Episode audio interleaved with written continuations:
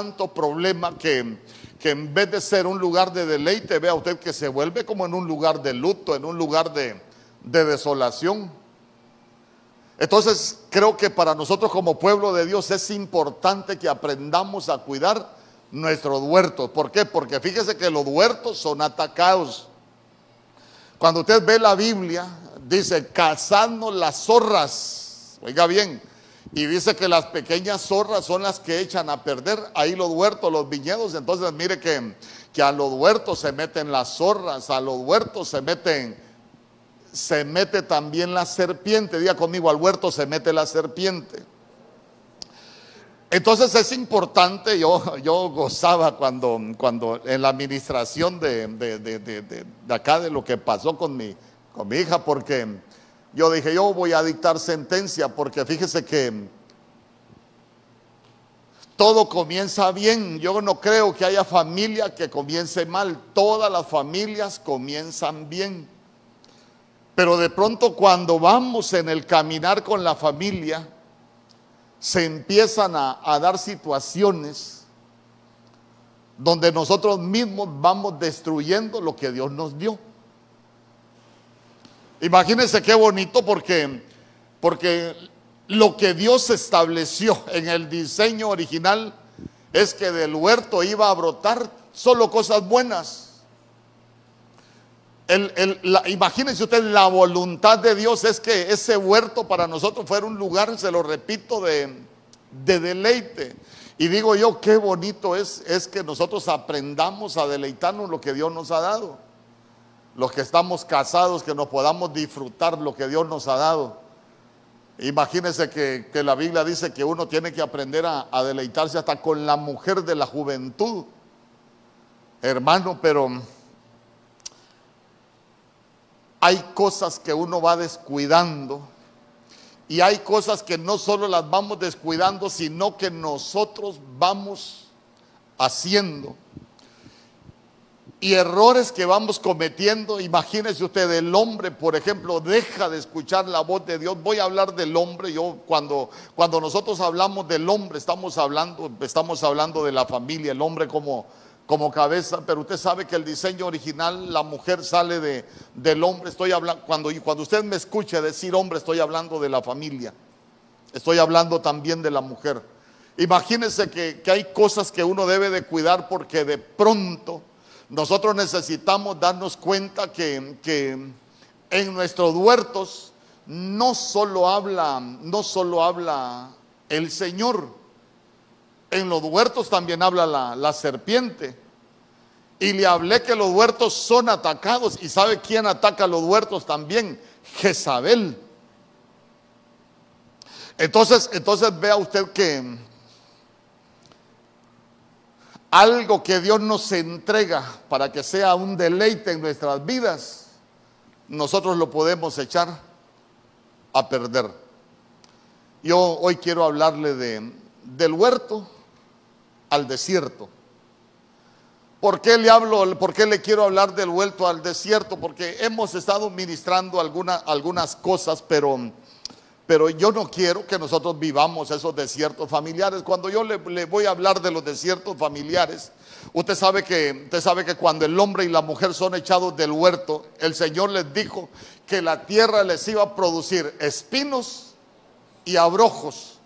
Cuando hablamos de, abrojos, estamos hablando de cosas que no sirven. Cuando hablamos de espino, estamos hablando de sufrimiento, estamos hablando de dolor, estamos hablando de, situaciones que se van a volver difíciles en, nuestra vida.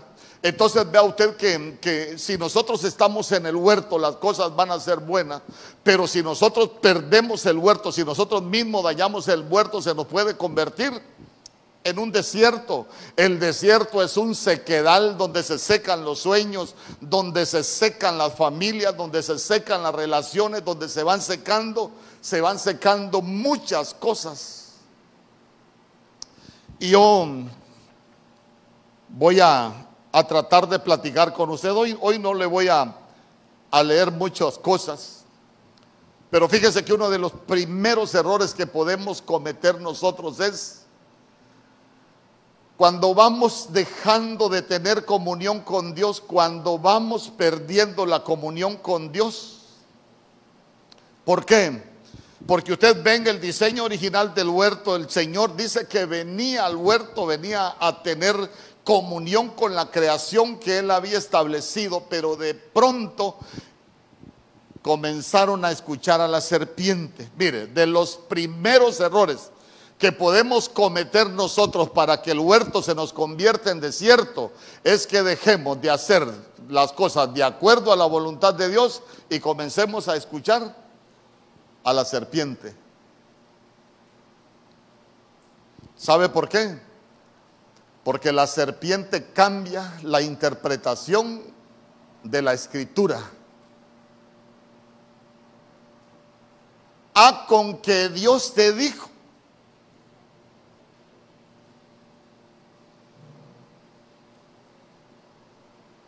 ¿Cómo nosotros podemos cambiar la interpretación de la escritura? Fíjese que yo tengo unos amigos allá en, San Pedro Sula que un día estaba platicando con ellos y me dice, mire, estamos escuchando un predicador allá de, de, una ciudad acá de Honduras y, viera qué bonito enseña y, ya va a comenzar el programa. Entonces comencé a escuchar un programa con ellos, ahí le preguntaban, así como le preguntan a, al apóstol Germán en el contacto apostólico y fíjese que una pregunta que le hicieron fue, pastor, soy una mujer de, de 40 años, pero yo a mi esposo ya no lo quiero y ya tengo un novio. 22 años parece que dijo que tenía el cipote. ¿Me conviene esa relación o no me conviene, pastor? Bueno, si usted dejó de amar a su esposo y usted está amando al, muchacho, yo, yo, creo que usted debería de divorciarse para que se pueda casar con él. Eh, digo yo, Dios reprenda al diablo.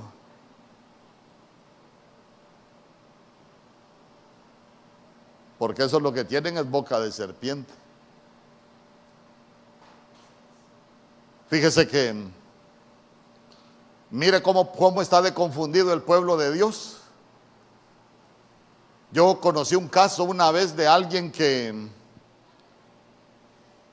llegó solo a la congregación, pero a la iglesia llegó una mujer casada. Y dice que él empezó a orar por aquella mujer. Y sabe qué es lo maravilloso de Dios, que aquella mujer tuvo problemas con el marido y yo me quedé con ella. ¿Usted cree que Dios se la concedió? Aprendamos de la Biblia. Aquí no cambiemos nada. Aprendamos de la Biblia. ¿Quién es? ¿Quién es el que hace hasta lo imposible por quedarse con la viña de otro? Y que termina destruyendo un matrimonio, termina destruyendo las vidas. ¿Ah? Ese es el espíritu de Jezabel. Eso no viene de Dios. Hermano, imagínense qué interpretaciones se pueden tener porque, porque, porque Acab era el que le gustaba la viña de Nabot, ¿se recuerda? A ver, usted lo ha leído. ¿O quién no lo ha leído? Mire, no tenga pena, si alguien no lo ha leído, ya lo leemos, pero si ya lo leyó, yo solo le voy a contar la enseñanza. ¿Por qué? Porque dice que Nabot, Nabot tenía una viña y la viña de Nabot le comenzó a gustar a Acab.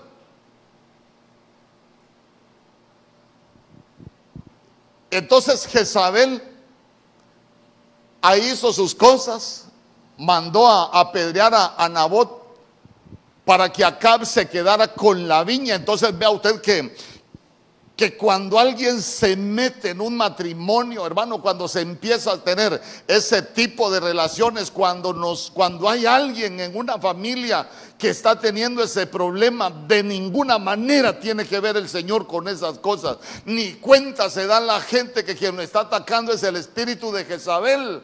Y sabe que es lo más terrible, están en la iglesia sentados en una silla, pero a veces por eso es que la Biblia dice que el pueblo es destruido porque no tiene conocimiento. Hermano, y empiezan las familias a hacerse pedazo, empiezan las familias a, a destruirse. Por eso es que nosotros necesitamos tener cuidado qué voz escuchamos. ¿Sabe por qué? Porque yo le he dicho, en esto no solo escuchamos la voz de Dios, hay mucha gente que puede escuchar hasta la voz del enemigo.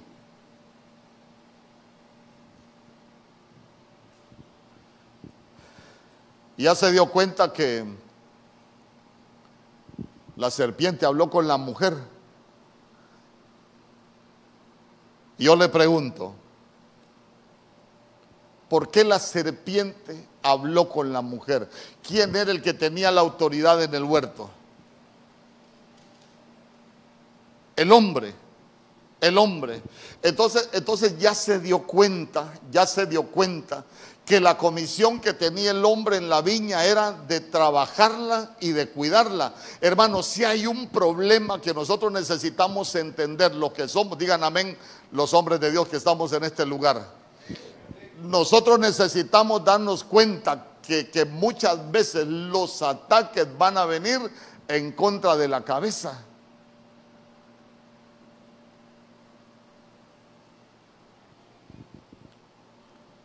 Y ya se dio cuenta que uno de los primeros errores que cometió el hombre fue que descuidó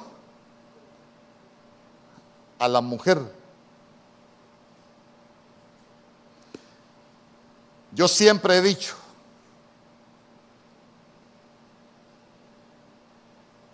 los frutos que va a dar una mujer en el matrimonio va a depender del trabajo que realice el esposo. ¿Sabe por qué? Porque el encargado de trabajar la viña es el hombre.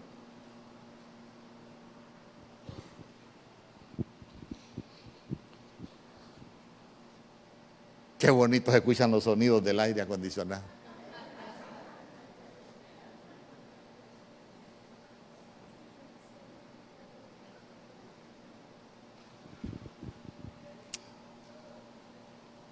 Sabe que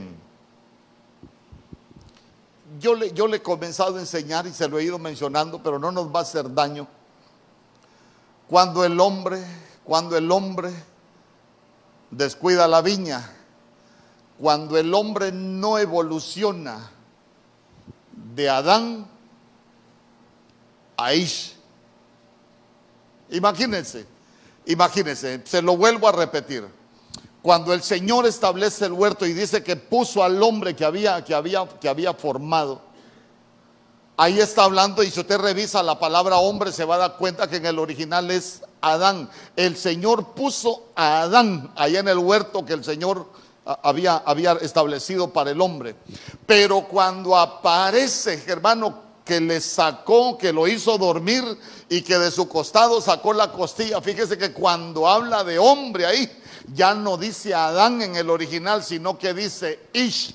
Ahí esa palabra Ish es un esposo, es alguien que es cabeza, es alguien que es responsable de una familia. Entonces vea usted que uno de los errores que puede convertir la familia de huerto en desierto es que, es que nosotros matrimonialmente no evolucionemos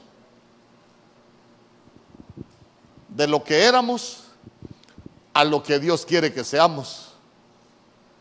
La mujer tiene que evolucionar de una simple mujer a ser una esposa.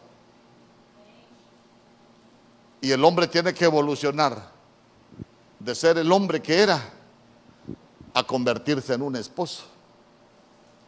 Dígame usted, ¿será que alguien que se casa para maltratar a su mujer evolucionó de Adán a esposo?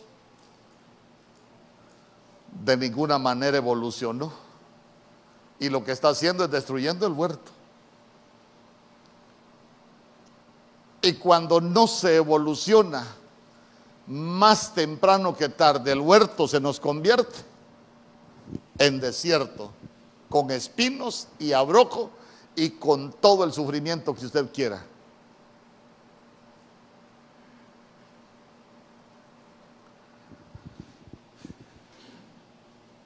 Ahorita vuelve un zancudo y se escucha. Entonces, escuché bien. Otro de los problemas, porque ahí, ahí seguimos, se sigue platicando.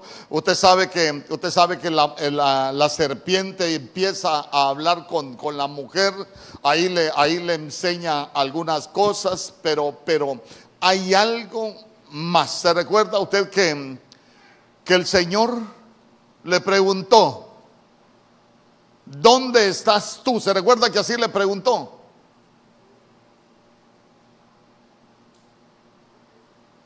Cuando el Señor se encuentra, cuando el Señor viene al huerto, eh, eh, empieza, fíjese que, fíjese que hay algo que, que, a mí me gustaba porque, porque la Biblia dice que cuando el Señor paseaba por el huerto, esa palabra pasear dice que es entonar un canto. Entonces imagínense qué bonito que el Señor cuando venía al huerto venía cantando. Por eso es que, por eso es que, por eso es que cuando el Señor le pregunta dónde estabas tú, dice, se recuerda que el hombre lo que le contestó fue, escuché tu voz. Allí en el huerto oí tu voz y sabes qué, Señor, tuve miedo, estaba desnudo y me escondí. Y el Señor le preguntó, ¿quién te enseñó que estabas desnudo? A ver, a ver. El estar desnudo para nosotros, eh, se, lo, se lo voy a plantear desde dos ángulos. Se puede estar desnudo de dos maneras. Estar desnudo es pureza Estar desnudo es que no tenemos nada que esconder, el celular lo tenemos sin clave, lo dejamos en la mesa, somos libres, no tenemos nada que ocultar, estamos desnudos el uno del otro. Pero cuando la Biblia dice, que el hombre dice, ah, me di cuenta que estaba desnudo, ahí desnudo ya no es pureza sino que hablar de esa desnudez es hablar de una contaminación, es hablar que ya había pecado. ¿Y sabe cuál es el problema? Cuando ya se pecó, nosotros estamos lejos de la presencia de Dios. Cuando hay ese tipo de desnudez, uno está escondido de Dios. Y mire, lo peor que nos puede pasar cuando llega esa desnudez, estar escondido de Dios, hermano, que uno puede seguir cometiendo muchos errores. Porque el Señor le dijo, ¿quién te enseñó que estabas desnudo? A ver, ayúdeme a predicar. Si el Señor le preguntó, ¿quién te enseñó que estabas desnudo?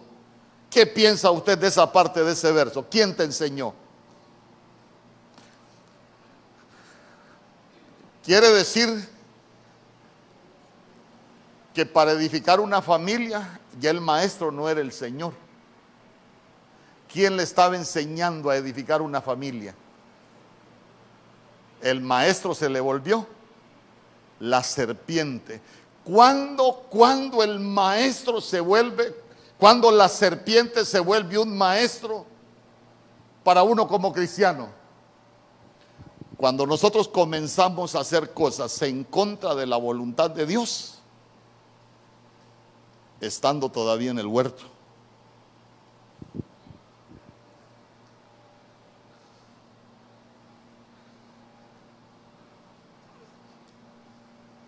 Porque nos comienza a enseñar la serpiente. Y la serpiente siempre nos va a enseñar en contra de la voluntad de Dios. En el huerto brotaba toda cosa buena pero cuando la serpiente es el maestro, en el huerto ya no va a brotar toda cosa buena. Empieza a brotar el adulterio, empieza, empieza a brotar la violencia, empieza a brotar el maltrato. ¿Sabe por qué? Porque ya se tiene otro maestro. Por eso es que le dijo, ¿quién te enseñó? Ahora yo le quiero preguntar, ¿y a usted quién le está enseñando a edificar su familia? Porque, por ejemplo, por lo menos la Biblia que yo leo dice que el hombre debe de tratar a la mujer como vaso más frágil. Ay, tratar a la mujer como vaso más frágil, yo siempre le he dicho, a, veces hay muchos que tratan a la mujer como cacharro de batallón, hermanito.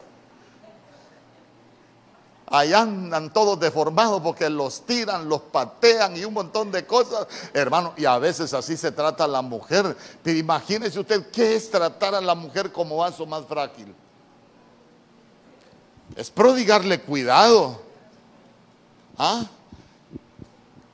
Es amarla, no patearla. Es que mire, uno se ríe, pero a veces, fíjese que allá en San Pedro, por ejemplo, una vez llegó, llegó un hermano, pastor, me voy a divorciar de mi mujer. No aguanto esa fiera, pastor. Mire, tóqueme aquí, tóqueme. Y le toque el apóstol acá. ¿Y qué te pasó? Un friderazo que me pegó la mujer. Y el apóstol Germán de veras, hijo, qué barbaridad, qué mujer. No, hijo, así no puedes estar casado con esa mujer porque imagínate con ese friderazo, en otra te va a arrancar la cabeza. Y empezó el apóstol Germán, no, no, la verdad que no, la verdad que sí hay que hacer algo porque esto no es posible. Hermano, hablando estaba con el hermano y cuando aparece la mujer, aparece la hermana. Ves, mirá, le dijo, este es tu día, aquí vamos a hablar con ella. A ver, hijita, ¿por qué tratas así a tu marido? Pastor, cocinando estaba yo. Y él iba enojado porque había tenido problemas con la mujer de la calle, como que el marido se dio cuenta y había tenido un problema en la calle, llegó enojado y yo estaba cocinando, llegó, me pegó una patada y como yo tenía la fridera en la mano, me asusté y le pegué en la cabeza. ¿Ah? Entonces ahí ya cambió la historia. Porque el hermano tenía complejo de caballo. Pero sabe, pero ¿a dónde lo quiero llevar con esto? Que, que a veces cuando nos está enseñando la serpiente, a nosotros se nos hace más fácil echarle la culpa al otro que reconocer nuestros errores. ¿Por qué? Porque cuando el Señor le preguntó, ¿y qué es lo que has hecho? La mujer que me diste, Señor. Esa, esa mujer que me diste no sirve para nada. Esa mujer es un demonio. Creo que cometí el error de mi vida casándome con esa mujer. Y yo si, si vuelvo a nacer, yo ni loco me caso con ella. Ay, hermano. Pero quien nos está ministrando es la serpiente. ¿Por qué? Yo le pregunto, para que hayan problemas en un matrimonio, los problemas, los errores solo los comete uno o dos. Lo que pasa que a veces se nos hace más fácil echarle la culpa a otro que reconocer nuestros errores. El hombre ni corto ni perezoso. ¿Y qué pasó? La mujer que me diste, Señor. Eh, yo le pregunto, digamos amén los que estamos casados. y los que se van a casar también digan amén. No hay aquí que se van a casar. Bueno, van a trabajar en el FBI, forrando Biblias en la iglesia. ¿Por dónde iba? ¿Ah? ah el, hombre, el hombre ve a usted que, que ni corto ni perezoso, hermano, le echó la culpa a la mujer. Y perdóneme, aquí, aquí no es de buscar culpables, aquí es de reconocer cuando uno comete un error. Amén. Sí, porque lo que le iba a decir yo, ¿se equivocó Dios con la mujer que nosotros nos casamos? ¿O la mujer que Dios nos dio? ¿Usted cree que se equivocó Dios? Le pregunto, a ver, ¿qué buscó Dios para el hombre? Ayuda idónea. Pero ¿por qué se llegó a convertir el huerto en desierto? Porque los que, los que dejaron entrar a la serpiente al huerto y platicar con la serpiente fueron ellos. Mire, las tentaciones van a llegar. Es más, la serpiente va a llegar al huerto. Yo le he contado que cuando tenía el programa en la radio me llamó una, una muchacha de allá por, ¿le digo el lugar? Ah, ahí sí me va a decir que sí. Me llamó una muchacha de un, de un municipio de afuera y me dijo, ¿usted es el pastor de la iglesia de Cristo de Benecer? Sí, le dije yo. Ah, es que quiero que usted me ayude y me salude a un muchacho de ahí, me dijo. ¿Ah, de veras? Le dije yo, sí. Ahí va su iglesia ese muchacho. Y mire, ahí le voy a mandar la fotografía. Me le da saludos. Viera qué bonito me trata ese muchacho. Y digo yo, muchacho, un viejo desgraciado. No, no dije viejo desgraciado. Pero sí dije yo, ve el hermano, casado, con hijos, con los años de Matusalén sobre los hombros. Y me saluda el muchacho. Ay, hermano. ¿Qué dije yo? Qué platicada se está pegando con la serpiente el muchacho. Porque mire, se dicen tantas cosas hoy, pero nosotros como pueblo de Dios, el diseño de Dios es vivir bajo mandamiento, no bajo pensamientos. El problema es que nosotros vivimos bajo, que, o queremos vivir y queremos edificar nuestra familia bajo nuestros pensamientos, pero no bajo el mandamiento de Dios. Hermano, mire, cuando se cometan errores en la casa, no busque culpables. Mejor busque una solución que va a ser de bendición para su familia. Hermano, Dios no se equivocó. ¿Sabe por qué? Porque Dios para el hombre buscó una ayuda idónea. Lo que Dios nos dio es una ayuda idónea. Los que cambiamos somos nosotros. ¿Sabe por qué? Porque uno de los trabajos de la serpiente es afectar la vista del cristiano. Después de que la serpiente habló con la mujer, dice que la mujer vio el fruto del árbol que era bueno para comer y que era codiciable. Entonces los deseos de los ojos es ministración de la serpiente. El desear el fruto de un árbol, desear otro fruto, que es el que Dios no quiere que comamos, no es de parte de Dios. Nosotros necesitamos darnos cuenta que ella deseó el fruto que era prohibido de parte de Dios, pero después de que platicó con la serpiente. Y si hay algo contra lo cual todos debemos de luchar, es contra los deseos de los ojos y contra los deseos de la carne.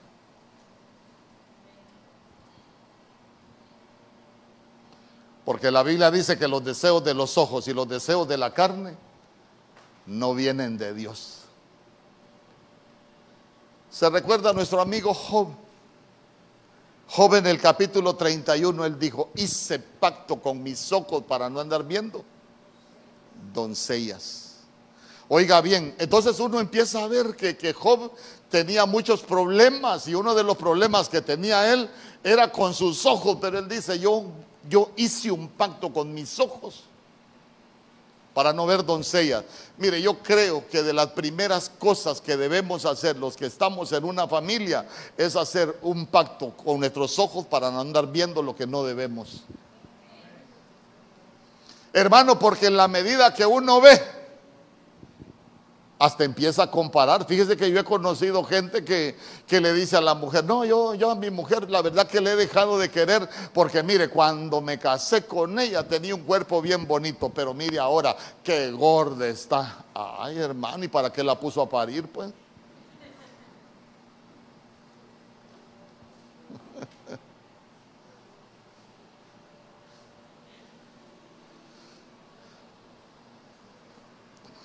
Ya conmigo, los deseos de los ojos. Hermano, mire, se, lo vuelvo a repetir. Si hay algo, si hay algo que nosotros debemos de cuidar mucho, son los ojos. Porque por andar viendo es que viene la tentación. Usted no ha escuchado que hasta un dicho se tienen que que de la comida, que la comida entra por los ojos. ¿Ha visto? ¿Ha escuchado usted? La comida entra por los ojos. Si el plato se mira bonito, a uno le pega hambre. Pero si el plato está feo, a uno se le quita el hambre. Ahora póngase a pensar usted. Si antes lo que tenía era un rival aquí, pero ahora el rival se le convirtió en bidón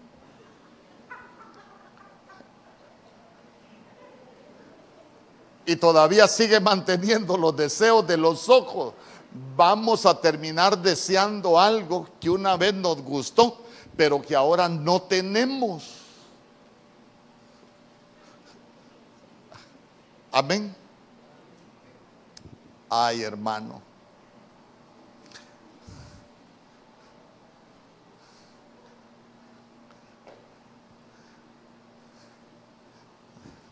Ya conmigo, problemas con los ojos. ¿Cuántas cosas uno puede hacer que sabe que el huerto se nos va convirtiendo en desierto? ¿Y sabe, ¿Y sabe cuál es el problema?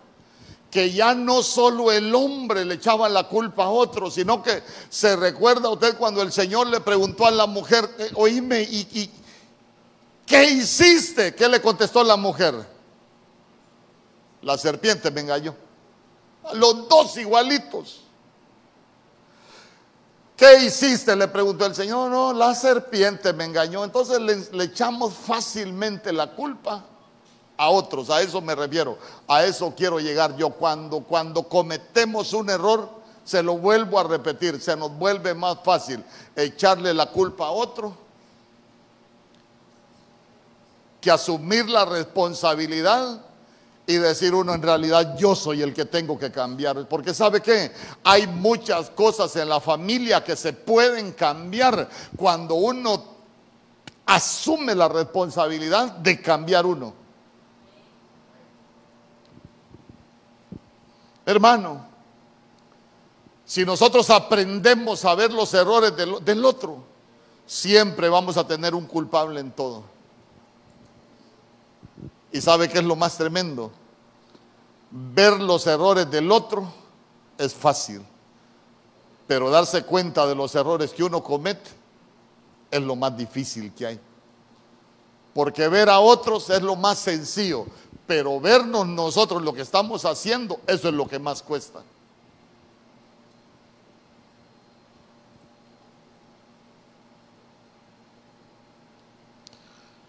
Ay, hermano.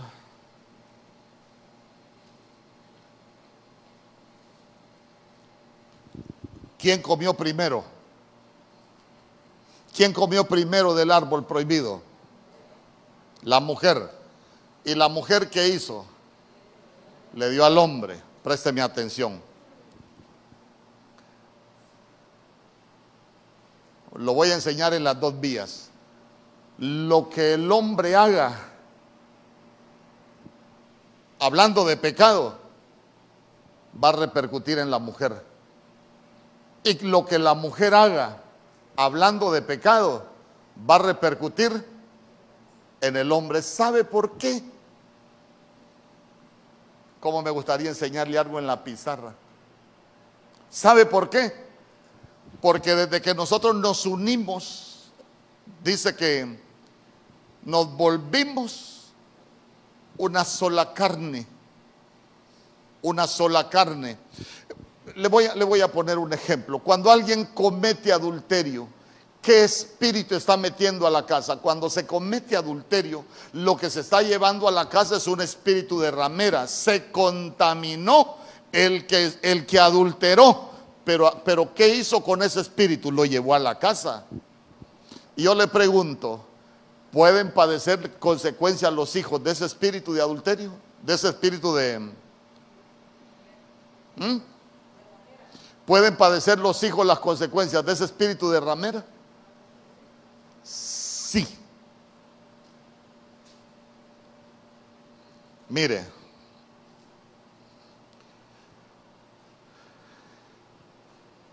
nosotros conocimos un caso de alguien que teniendo su matrimonio vivía con alguien más. Y, lo más tremendo es que el niño era muy pequeñito, muy pequeñito, le estoy hablando 6, 7 años. Pero sabe que el niño era bueno para ver pornografía. Y la gente decía, bueno, ¿y dónde aprendió? ¿Te acordás? ¿Quién le enseñó? No, nadie le enseñó. Él solito aprendió a buscar. Él solito sabe dónde encontrar eso. Le pregunto yo, ¿usted cree que él aprendió solito? Lo que pasa que sus padres cuando cometieron adulterio le pusieron un maestro que le enseñó a corromperse. Es que a veces nosotros no entendemos hasta dónde trasciende lo espiritual, hasta dónde trasciende lo que nosotros hacemos en una familia. Fíjese que allá, como, como uno le tocó ver tantas cosas una vez, pastor, le encontré unos mensajes a, le encontré unos mensajes a, mi esposa y me voy a, divorciar de ella porque no es posible que yo trabajando y que mi esposa engañándome, pero la mujer no lo había engañado, solo andaba unos mensajes ahí que estaba ahí flirteando con alguien.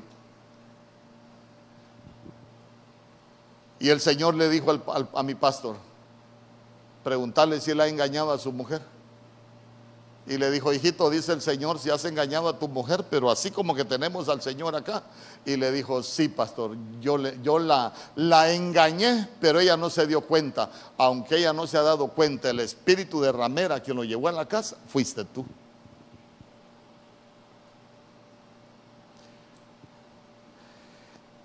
Y son cosas que se llegan a las casas para quedarse. Si nosotros no aprendemos a echarlos de las casas, se van a quedar y van a seguir afectando las generaciones.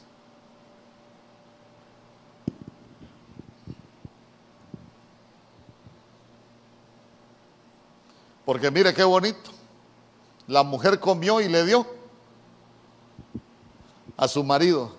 No lo vea como el simple acto, ah, comió y tengo un bocadito, mi amor. No, lo que lo está haciendo partícipe es del pecado. ¿Por qué? Porque son una sola carne y la contaminación es espiritual, ya se contamina el matrimonio. Y sabe que es lo más terrible, se contaminan los hijos. Usted se recuerda, por ejemplo, Génesis capítulo 12.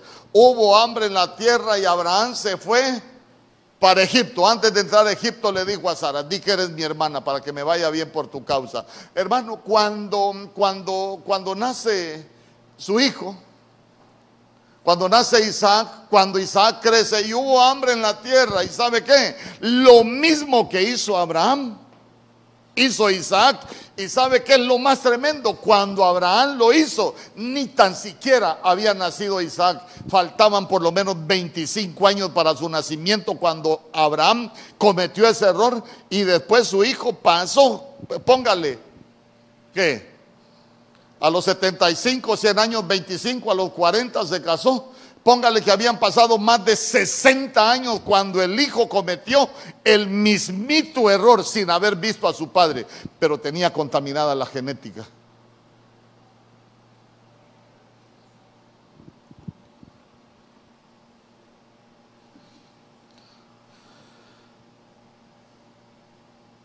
Le voy a leer dos versos, Oseas capítulo 4, verso 11. La prostitución, el vino y el mosto quitan el juicio. Ay, hermano, escuche bien. La Biblia de las Américas, Oseas capítulo 4, verso 11. Escuche bien, adulterio es, como hoy vengo a edificar familias, no vengo a hablar de, de, relaciones entre, entre gente que no se ha casado, estoy hablando a la familia. Oseas capítulo 4, verso 11 dice, la prostitución, el vino y el mosto quitan el juicio. Ajá. Voy a ir por partes, le voy a dar el bocado así por cucharitas. Usted se ha fijado que a cuántos le ha alegrado cuando nacieron sus hijos. ¿A usted, a usted le ha alegrado cuando nacieron sus hijos? Pero usted se ha fijado que cuando alguien se enamora fuera del matrimonio, no le importa que los hijos se mueran de sufrimiento. Ahí está la respuesta. La prostitución, el vino y el mosto quitan el juicio, porque ese espíritu de ramera hace que la gente reaccione como alguien que esté embriagado. Entonces, ¿sabe qué? La gente pierde el juicio. A la gente no le importa lo que está haciendo, hermano. Pero yo quiero que, que nosotros aprendamos a cuidarnos. ¿Sabe para qué? Para que nuestras familias no sean destruidas. Para que el huerto no se nos vuelva un desierto, hermano. Porque imagínense qué triste es cuando se pierde el juicio. Hay gente que no le importa dejar los hijos botados. Hay gente que, mire, los hijos cuando, cuando nacieron los recibió con tanta alegría, pero cuando son atacados por ese espíritu que pierden el juicio, no les importa lo que pase con los hijos.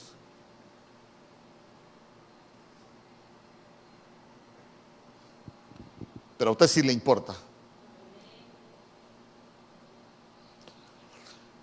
Y en el verso 12 dice, mi pueblo consulta a su ídolo de madera y su vara les informa, porque un espíritu de prostitución los ha descarriado y se han prostituido apartándose de Dios. Cuando entra el espíritu de prostitución en la familia, nos aparta de Dios. Hermano, por eso es que Pablo le decía a los corintios, ¿saben qué? se lo voy a parafrasear, eh, eh, no se hagan los de a. Los adúlteros no van a entrar en el reino de Dios. Hoy no le voy a leer las demás cosas que dice, porque estamos hablando netamente de la familia, estamos hablando netamente de los matrimonios. ¿Sabe qué? No se haga el de a los adúlteros no van a entrar al reino. Bueno, no nos hagamos.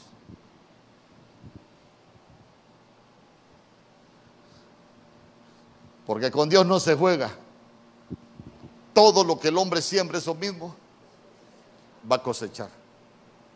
Pero ya se dio cuenta que, que uno de los problemas es que ese espíritu de prostitución descarría a la gente.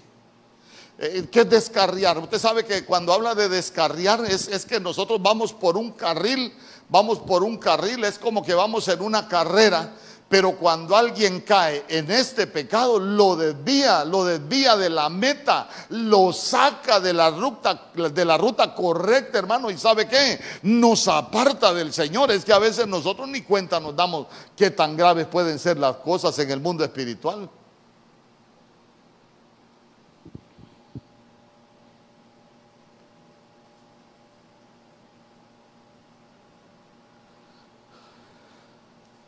¿Y sabe qué es lo más tremendo?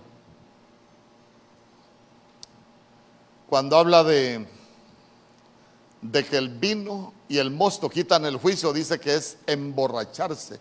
Y sabe que, sabe que emborracharse no es como lo que nosotros pensamos que emborracharse solo es agarrar una botella de licor y ponerse bien, bien bolo eh, no, no, no, fíjese que emborracharse cuando nosotros hablamos espiritualmente, dice que estar borracho es un estado de excitación causado por una emoción o, o una satisfacción. Yo le pregunto, ¿será que un viejo se puede emborrachar con una pasión ilícita cuando le aparece una jovencita? Imagínese un viejo ahí de, así como el pastor, 25 años. Pero 25 años, a ver en qué. Imagínense 56 años y que le aparezca una cipota y que le diga, ay, pastor, 56 años y qué guapo usted todavía.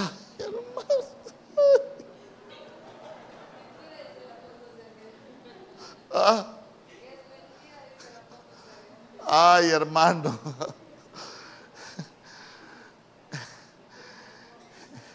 Es como poner un pedazo de margarina ahí en un comal caliente que se derrite el viejo porque se la cree. ¿Ah? Y sale. Tengo pegue todavía. Pegando en las paredes va a quedar como David.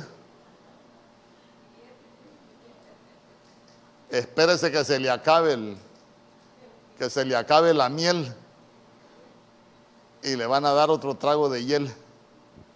No lo digo por usted, lo digo por alguien que nos está viendo en las redes.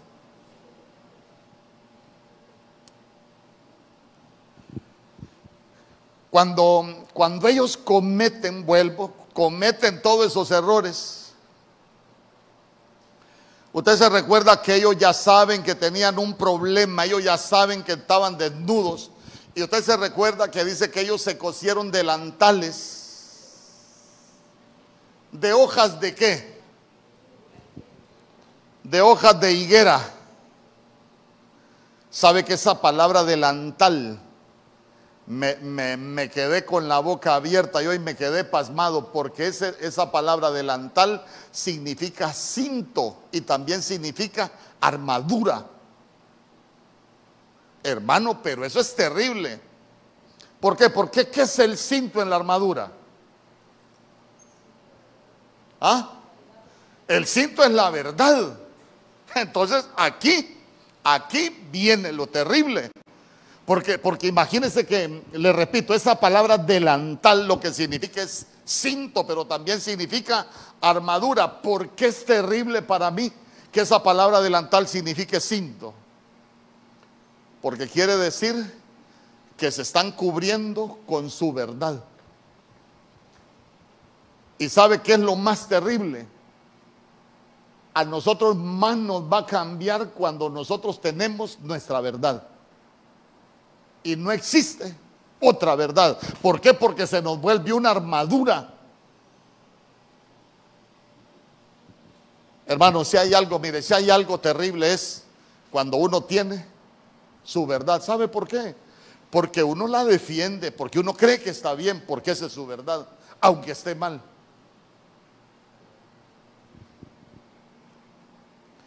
Y otra cosa, sabe que la higuera, usted se recuerda a nuestro Señor cuando fue a buscar frutos en la higuera y dice que no encontró. Pues fíjese que, pues fíjese que la higuera tiene unas características bien particulares. La higuera no echa hojas cuando florece, la higuera echa hojas cuando echa fruto. Entonces la hoja de la higuera lo que sirve es para esconder el fruto. Ahora bien,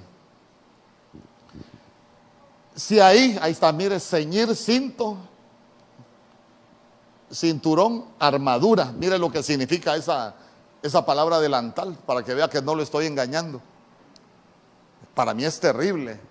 Entonces, entonces vuelvo, vuelvo con, con la higuera. Entonces la higuera echa hojas para proteger los frutos.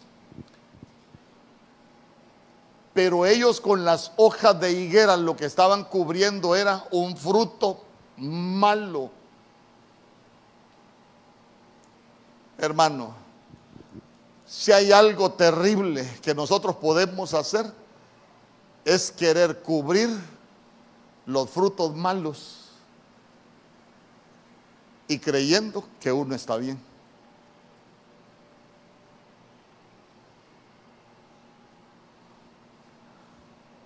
¿Y sabe qué es lo más tremendo? Como el fruto es malo, como no hay fruto bueno, lo que tenemos es apariencia nada más. Y la apariencia no nos va a servir para nada. La apariencia únicamente nos va a seguir para, para seguirnos haciendo pedazos.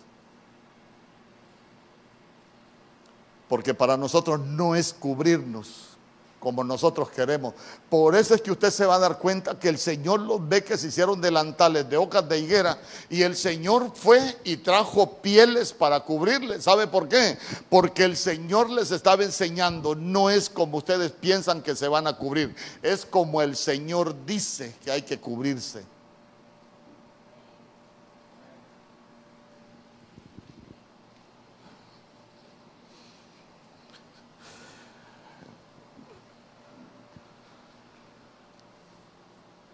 ¿Sabe qué? Uno tiene que aprender a batallar para no vivir una vida de apariencia. Nosotros tenemos que esforzarnos para vivir una realidad en Dios. ¿Y sabe qué? Nosotros deberíamos despojarnos de toda apariencia, de todo lo que nosotros creemos y deberíamos de aprender a despojarnos de toda nuestra verdad para aprender a vivir de acuerdo a la verdad de Dios porque eso es lo que va a ser de bendición para nuestras vidas. Por eso el Señor, no hombre, ustedes se están cubriendo mal, por eso el Señor los cubrió de pieles.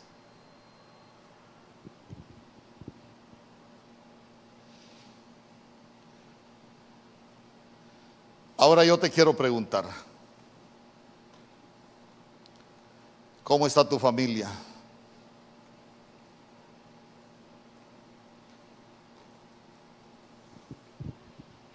¿Cómo está tu familia? ¿Sabe que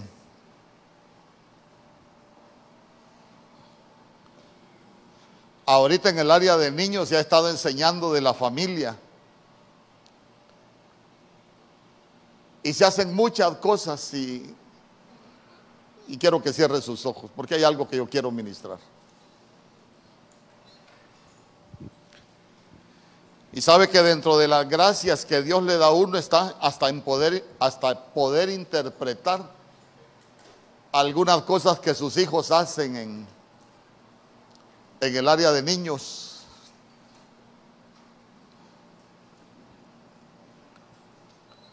Hace unos días le dijeron a los niños, van a dibujar su familia. Y hay, una, hay un niño que Solo se dibujó él y un conejo. Entonces me preguntaron, pastor, ¿y este niño por qué dibujó? Se dibujó él y un conejo. ¿Por qué no dibujó a su mamá ni a su papá? Entonces fui, hablé con el niño. Le voy a pedir a los músicos, a los cantores, si pueden subir ahí, guardando silencio, por favor y prestando atención a la administración, no sea que estando en un altar las familias se, se dañen. Fui y platiqué con el niño.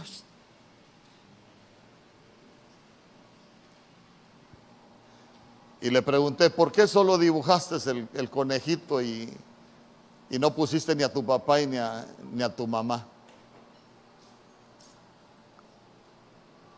Ah, porque solo peleando pasan. Y yo prefiero a mi conejo que a mi papá y a mi mamá. Y uno dice, así estamos las familias de los cristianos. Que los hijos, su mejor compañía sea un animal porque los padres no representamos nada para ellos. ¿Será ese el propósito de Dios para nuestras familias? Yo creo que no. Si el propósito de Dios es que nos disfrutemos lo que Él nos ha dado. Que aprendamos a deleitarnos lo que Él nos ha dado.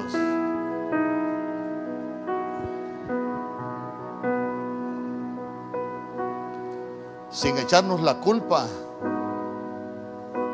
Sin tener nuestra verdad. No reconociendo y corrigiendo ¿Sabe qué? Llamando a lo, a lo malo bueno y a lo bueno Malo así no es, no, lo malo es malo. Lo bueno es bueno. Pero nosotros como pueblo de Dios no podemos llamar a lo malo bueno. Porque si nosotros llamamos a lo malo bueno, vamos a llenar nuestras casas de cosas malas. Porque tenemos nuestra verdad de que tenemos la razón y que estamos haciendo lo correcto. Y al final estamos destruyendo nuestra familia, lo que Dios nos dio. Y el huerto se nos empieza a convertir en desierto. Se nos va volviendo un lugar de, soledad, un lugar de tristeza. Un lugar donde nos vamos quedando sin nada.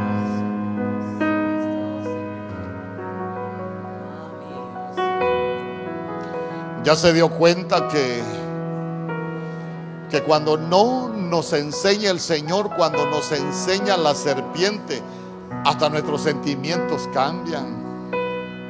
Hay un endurecimiento, ya no nos importa el sufrimiento de los demás, lo que nos importa es vivir lo que nosotros queremos vivir, pero eso no es así. Tenemos que aprender a cuidar nuestras familias.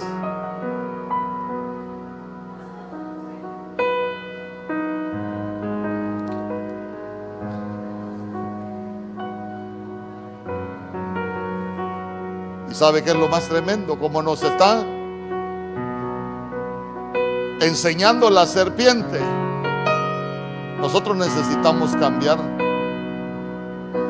y decirle, yo no quiero que me siga ministrando la serpiente, yo quiero que, que el Señor que me puso en el huerto sea el que ministre mi familia, porque cuando el Señor ministra nuestra familia, el Señor nos va a mostrar el camino correcto para volver a retomar el camino.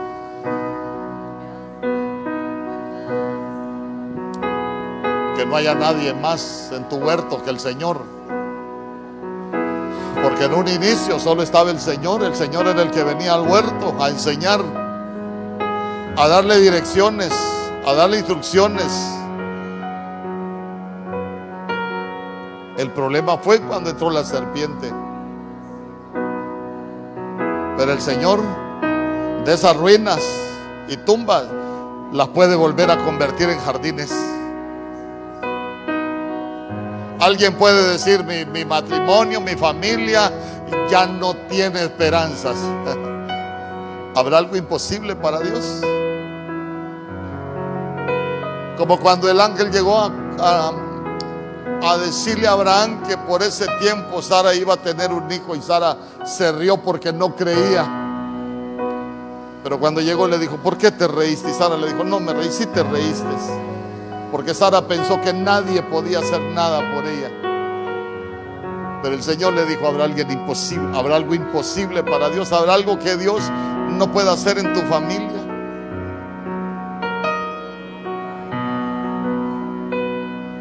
Te estabas cubriendo con hojas, ya no te sigas cubriendo con hojas, ya no te sigas cubriendo con tu verdad. Deja que el Señor te cubra para que el Señor te enseñe. ¿Te has dado cuenta que te estaba ministrando la serpiente? Era el maestro que tenías. Dile, ya no quiero que me enseñe la serpiente. La Biblia dice, nuestros hijos serán enseñados por Dios. ¿Por qué no dejas que, que Dios te siga enseñando? En el nombre poderoso de Jesús. ¿Y sabe qué? Usted solo medite lo que necesitamos cambiar, porque hoy el Señor dijo que su ejército nos iba a proteger que a partir de hoy lo que vayas a cambiar, que sea ese ejército guardando tu casa, guardando tu familia, para que la serpiente no pueda entrar a tu huerto y te lo vuelva a destruir. Y que te puedas disfrutar todo lo que Dios tiene para tu vida. En el nombre poderoso de Jesús. Porque si hay algo que es atacado son los huertos. Lo ataca la serpiente, lo atacan las horas, lo ataca Jezabel con esos espíritus de, corrupción. Que pueda ganar, me saciará. En el nombre poderoso de Jesús. Llegaste tú. Yo quiero que se ponga de pie. Se deje ministrar por ese canto. Pues se cumplirá aquí en tu amor. No hay nada, nada mejor, no hay nada, nada mejor, no hay nada, nada mejor que mi Dios.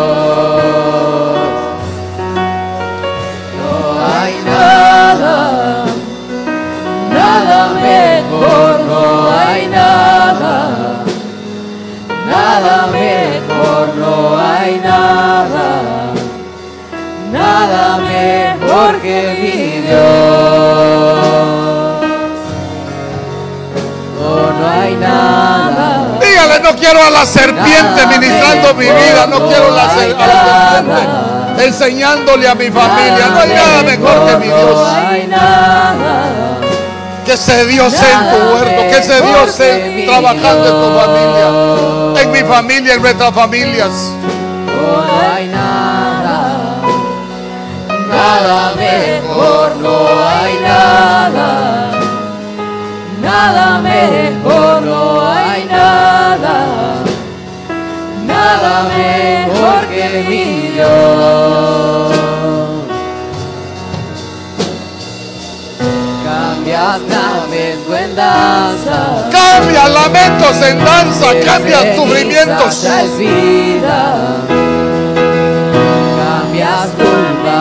Gloria. Sé que solo tú lo harás. De las ruinas y tú De las ruinas y tumbas haz un nuevo jardín. nacen nuevos jardines. Tal vez tienes una tumba, tal vez tienes ruinas. Que el Señor pueda hacer un jardín de nuevo en tu familia. Solo tú lo harás. En danza. De traes vida. Cambias culpa por gloria. Sé que solo tú lo harás. de las ruinas y tumbas nacen nuevos jardines, resucitas los huesos, sé que solo tú lo harás, sé que solo tú lo harás, sé que solo tú lo harás. Lo puede decir usted con convicción, sé No que hay solo tú lo nada, harás. Nada mejor. No hay nada. No hay nada mejor que nuestro Dios. Nada, mejor que mi Dios. Todo lo que está fuera de Dios, todo lo que está fuera del huerto, solo es un espejismo. No hay nada. Nada Caminos que al hombre le parecen rectos, pero su final es de muerte. Mejor que mi Dios. No hay nada, nada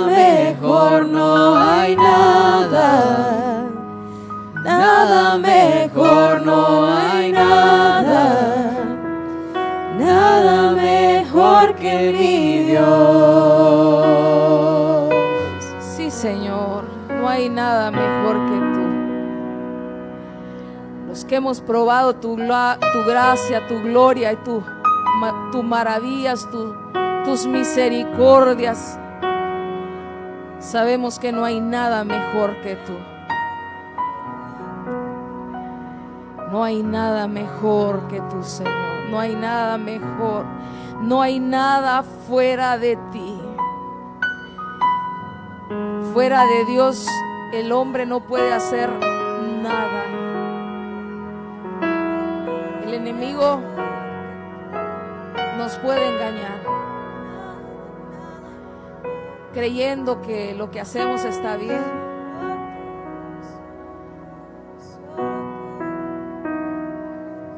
Pero no. Lo que Dios bendice es el matrimonio y el lecho sin mancha. Si has manchado tu lecho, pídele al Señor que te ayude. Pídele ayuda al Señor. Porque, ¿sabes qué es lo peor? De estar orando por, por cosas imposibles. El día que tu esposa o tu esposo levante su clamor a Dios, ¿a quién crees que Dios le va a escuchar?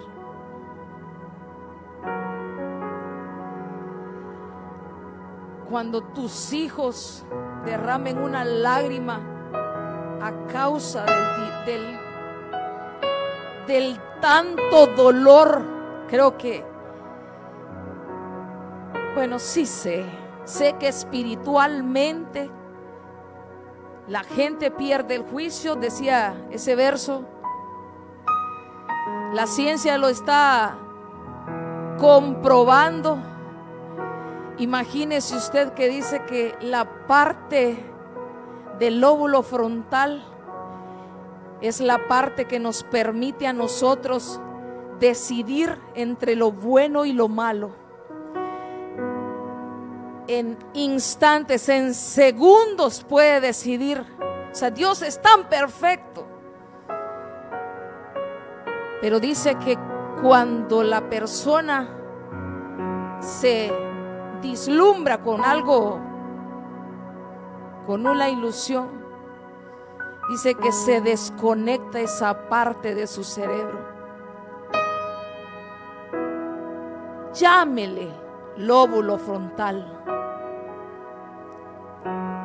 Yo le llamaría Espíritu Santo. ¿Sabe de quién nos desconectamos? Nos desconectamos de Dios.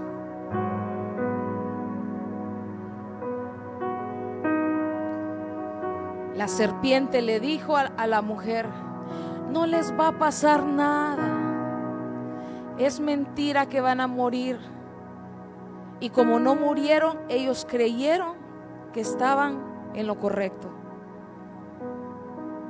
Que porque no te haya pasado nada, no creas que estás en lo correcto.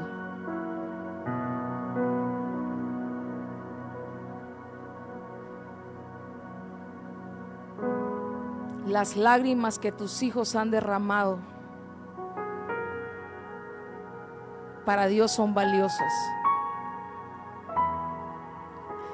Después te va a doler en el alma el dolor que le has causado a tus hijos. Y no sé a quién le está hablando el Señor, pero a alguien le está hablando el Señor.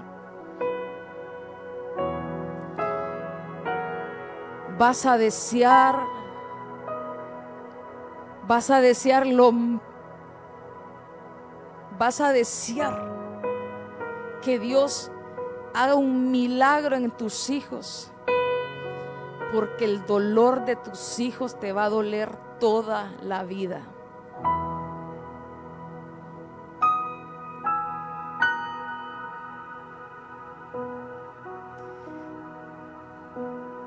Si queda algo,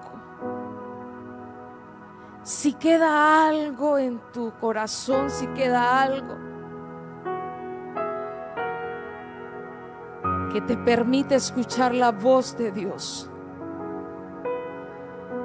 El camino que llevas no es el correcto. El camino que llevas es un final de muerte. Y no te estoy diciendo que muerte física es muerte espiritual.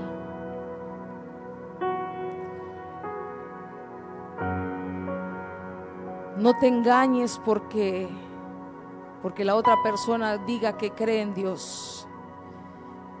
Cuando nosotros vemos la ramera en, el libro de Proverbios, dice que ella va, se santifica y dice que ella dice que paga sus votos. O sea que ella, ella cree que es cristiana y que con, con bañarse, con limpiarse y hasta limpia de su pecado, pero no. Delante de Dios, el hecho manchado huele a suciedad. Y nosotros queremos que de nosotros brote un olor fragante para el Señor. No queremos que el Señor nos vomite, no queremos que el Señor le provoquemos repudio. Queremos ser agradables delante de Dios. Si estás aquí es porque Dios tiene un plan contigo. No creas que vas a decir, ay, creo que entonces me equivoqué para de ir a la iglesia. No debo de ir porque estoy sucio. No, estás en el lugar correcto. Si Dios te trajo es porque Dios deseaba limpiarte.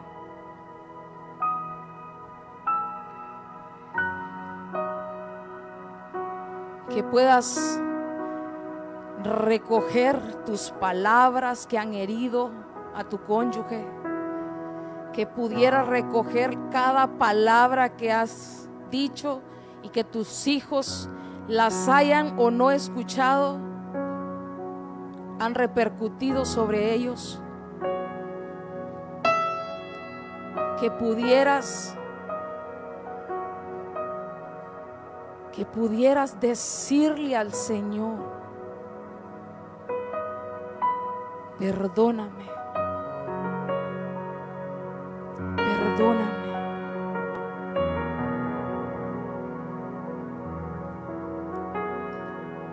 La oportunidad que Dios te está dando hoy es entre Él y tú.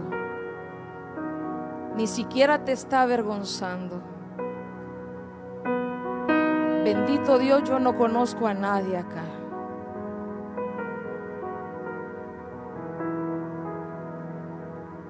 No te está avergonzando. Conéctate, conéctate a la voz de Dios. En el nombre poderoso de Jesús. En el nombre de Jesús. Que haya aún. Que sea tu cuenta cero de ahora para adelante. Una nueva oportunidad Oh, Dios, en el nombre de Jesús. Una nueva oportunidad de volver a empezar. El amor nunca deja de ser. No vas a decir es que ya no lo quiero, es que ya no la quiero. Solo estás cegado, cegada. El amor nunca deja de ser. Gózate con la mujer de tu juventud. En el nombre poderoso de Jesús. Haz algo nuevo, mi Señor. En el nombre de Jesús. Mira cada casa, cada hogar aquí representado. Señor, si aún un hijo hay acá y ese hijo aclamado por su casa. Inclina tu oído a este lugar. Escucha su clamor. En el nombre de Jesús. No hay nada cada casa. Tú eres el Dios de restauración, tú eres el Dios que hace cosa nueva. El fundamento sigue siendo Cristo. Nada, nada fuera de Él prevalece. En el nombre de Cristo Jesús. Haz cosas nuevas, mi Dios, en cada vida, cada corazón cambias culpa por gloria. los guárdalos, levanta muros y ante muros de protección sobre cada uno. Guarda su caminar de ahora y para siempre. Guarda sus sus vidas, sus hogares, sus familias, sus casas, sus bienes, sus hijos, sus generaciones, los hijos de sus hijos. En el nombre de Jesús, que cada uno pueda ir en paz, ir con la bendición del Señor. El nombre poderoso de Jesús. Amén y amén. Que Dios le guarde, que Dios le bendiga.